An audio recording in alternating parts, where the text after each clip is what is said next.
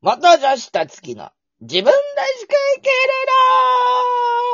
るのは、は、は、はーいこれはなんでは、は、はって言ったかっていうと、えー、お昼に、えー、伝説のスタ丼食べてですね、今すごい口の中が伝説の香りがするからうん、やばい。っていう気持ちを伝えたくて、は、は、はーって始めましたけれども、よかったね。ありがとう。よかった。ラジオでよかった。そうでしょだからわざと、は、直は接、直接会ってなくてよかった。最悪的でしょ私の姉からもですね、あの、藤くんがいてくれることでラジオが成り立っているというふうにですね、これ、この間言われまして、非常にあの、あありがたいと思いながらも、ちょっぴり虚無感を感じた。そんな感そじうですね。そろそろギャラもらおうかな。そろそろそうそうそう、発生しちゃうんじゃないかな、なんて思っておりますけれども、はい。今回はね、なんと、あの、ラジオトークのアプリの方にうん。質問をいただきまして、おう嬉しいですね。はい。ちょっとせっかくなんで読み上げさせていただきます。はい。えーいつも楽しく聞かせていただいています。コーチングの話ですが、自分の友達もコーチングの勉強をし、以前自分もやってもらったことがあります。自分の中に答えがあって、それは自分にとっては正解で間違いなの、あ、正解で間違いないのかもしれませんが、その答えが世間では正解じゃなくて苦しむことがあります。世間は世間、自分は自分だと言い切れる強さがある人ならいいと思いますが、結果自分の中の正解と世間との、かっこ多数派とのギャップで苦しむことになる人もいる場合はどうしたらいいと思いますかまた、質問してもわからない、考えられないといった自分の中での答えがない子供はいないのでしょうか熊五郎より。熊五郎さんからでした。ありがとうございます。おうありがとうございます。山本さん、ありがとうございます。これ僕が答えた方がいいですね。そうだよね。 うん。えっと、わかんない。二つ質問が入ってたと思うんだけどう、んうん。えっと、一つは自分の中に正解があって、うんそれが世間の人と,、えっと違い違った時苦しいよねっていう質問だよね、一つ目はね。そうんうん。苦しいですね。う苦しいです。なんかさ、えっと、まずそもそもコーチングって初めて聞いた人もいると思うから、うんあの一応コーチングっていう考え方があって、うんえっとその考え方のベースにこうコーチとはその目の前の人が、えっと行きたいところに行くためにこう伴走する役割みたいな感じなんだよね。うんでそのその人の中に答えがあるっていうのは、うん例えばその昔そのコーチっていう場所があって、うんハンガリーだったかなで例えばその馬車に乗っていくでしょ、うんあのブランドのコーチもあの馬車のモチーフのおうあのはいはいはい。ロゴだと思うんだけうんど、うん。あれも同じ意味でそれ馬馬車なんですよはい。で馬車馬をたんその例えば川まで連れていくことはできるけど、うんその川の水を飲むかどうかは馬次第じゃん飲ませようと思っても飲まないかもしれないでしょうん。それが、あの、コーチの役割であって、だからあなたはうん、例えばじゃあ、ラジオやった方がいいよって言ってもさ、うんラジオやるかどうかその人が決めることじゃん。間違いない。うん。だから、どんなアドバイスをしても、どんな指示をしても、うんどんな問いかけをしても、最後に決めるのはその人本人であり、うん。その人が答えを持ってるっていうのが大前提にあると。はいはい。だから、まあ、僕たちはその、まあ、コーチと言われる人は、その人が望む世界をを一緒にこう描いて、うん。そこにできるだけ生きやすく、生きたいというんであれば生きやすくするサポートをしたり、うんまあ、悩みだったり一緒に共有して、うんまあ、一緒に伴走していくっていうのが基本的な役割なのね。はあ、なるほど。で、そうすると、うんあの、自分はこうしたいけど、うん周りはそう思ってないってことあるじゃん。はい。すごい日常的なことで言うと、うん例えばじゃあ友達4人でカフェ行った時に、うんみんなショートケーキ頼んでるんだけど、私はチョコレートケーキた食べたいみたいな。はい。で、この状況だったら、いや、お前、チョコレートケーキ食べればいいじゃんって、多分みんなアドバイスすると思う。そうだよね。するよね。する。でもそれが、じゃあ、100人対1でもや、そうしますかっていう話で。なるほど。うん。じゃあ、それが1000人対1でも。うん。え要はそ、それ、それだけの話で、 そうだね。私はチョコレートケーキが食べたいと思っている。うん。じゃあ、チョコレートケーキを食べます。うんっていうのか、うん。チョコレートケーキ食べたいんだけどう、んみんなショートケーキ食べてるから、私もショートケーキにしようかな。うんうん。で、最終的にはどっちを選んでても自分で選んでることになるから、確かにそうだね。その、そのなんか自分が選んでるなって思ってれば、別にどっちでもいいんだよね。そうだね。うん。でもやっぱりあまりにも自分が大切にしてることと、うん。周りの人たちが大切にしてることにギャップがあったり、うん違うなって思うと、苦しいのは苦しいと思う。うん。みんなと同じじゃないっていう。うんうんでもインターネットがあるおかげでさ、うん今全世界と一瞬でつながるからさ、うん。チョコレートケーキ、チョコレートケーキ食べたい人は、あのうんみんなが住んでいる町にはいないかもしれないけど、うん。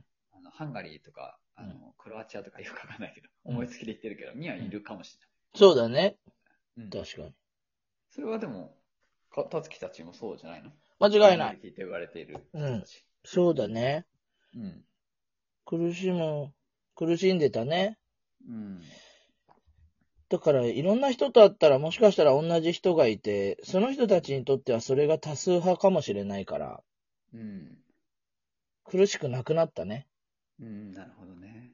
で、一周してなんか、ちょっと少数派である自分が好きになるみたいな。そなんか肯定されてから。うんうだね。そうそうなんかそう。自分がさ、好きってことを、これが好きだってことを好きってさ、うん言うって、すごいシンプルなことなんだけど、言えなくなっちゃうじゃん。そうだなぜねか。う。うんん。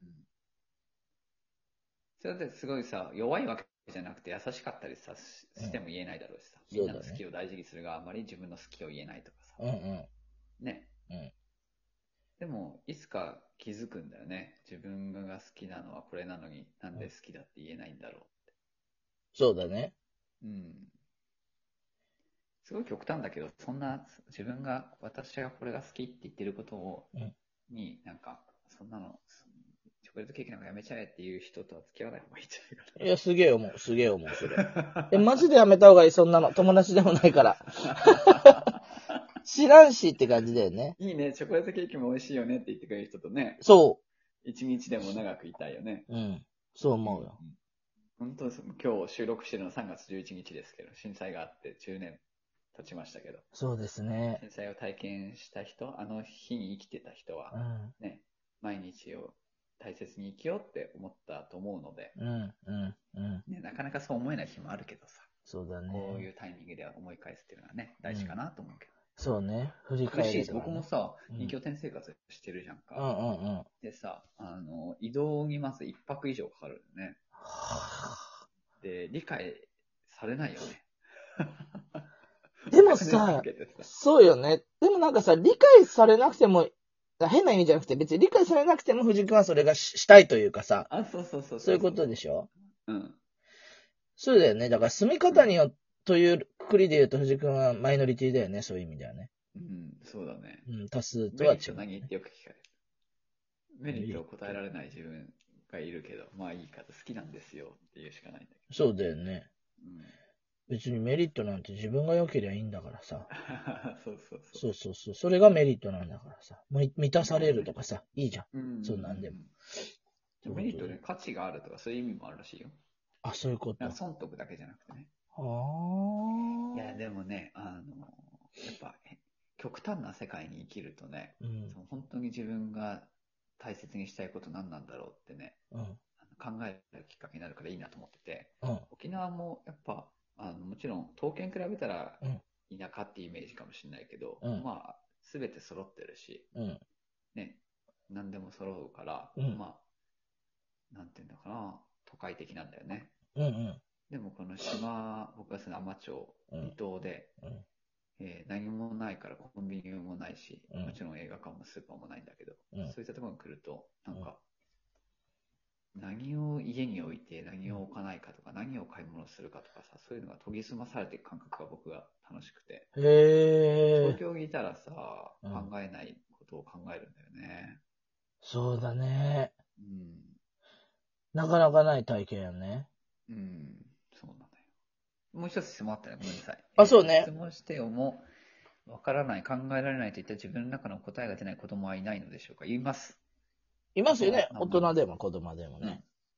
あのね、あの、答えがある問いはね、あまり重要じゃないんですよ。もう名言だね、今の。 えジョブズ的な感じや。答え答えがない問いが大事なんです。その心は。答えがあることってさ、別にさ検索すればいいじゃん。あまあ、Google 先生でわかるよね。うん、わかるし、い確ろかんになこと誰かが教えてくれる。答えがないというのが大事で、例えば自分にとって幸せは何かとか、どこに住みたいのかとか、うん誰とより一緒にいたいかとか、うん。あー家族とは答えとないじゃかん。。そうそうそうそうそう、うん答えないでしょないよ。そういう問いが大事なんですよ。考えるしね。そう、考えることが大事だから。え藤君毎回さ、わからないも正解って言ってくれるじゃん。うんうんうん。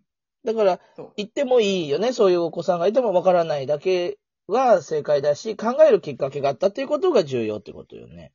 そうそうそうそう。うあの、考えるってさう、ん。すごいことで、うん。考えちゃいけない時代もあったわけだし、今も考えちゃ、好奇心を持っちゃいけない国とかもあるわけじゃないそうだね。うん。その中で僕たち日本人は考えるっていうことができるし、選択することもできるしう、ん。いろんな自由が結構ね、比較的与えられてるから、うんうん。まあ、その中で考えるってすごいことで。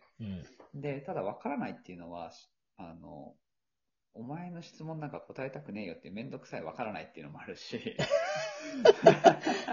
はいはい はい。ありますでね。 本当にわ、本当に分からないっていうのもあるし、うん。今は考えたくない分からないもあるし、うん。でその分からないを分解するっていうのも大事だし、うん分からない、すぐに答えを出すことが大事だと思ってないから。うんうんうんうん。うん。っていうことで今日はちょっと真面目な質問の答えばっかりしちゃっ素たけど晴。らしいね。しかもほら、ちょうど縁も竹縄ですけれども、うんうん熊五郎さんこんな感じでございます。また質問を追ってあれば、どんどんどんどんしてもらえたらね、なんて思いますけれども、わからない。なんていうのも正解ということでですね、答えのない質問が重要っていう名言出ましたけれども、そんなこんなで今日もおしまいとさせていただきたいと思います。バイバイバイバーイ。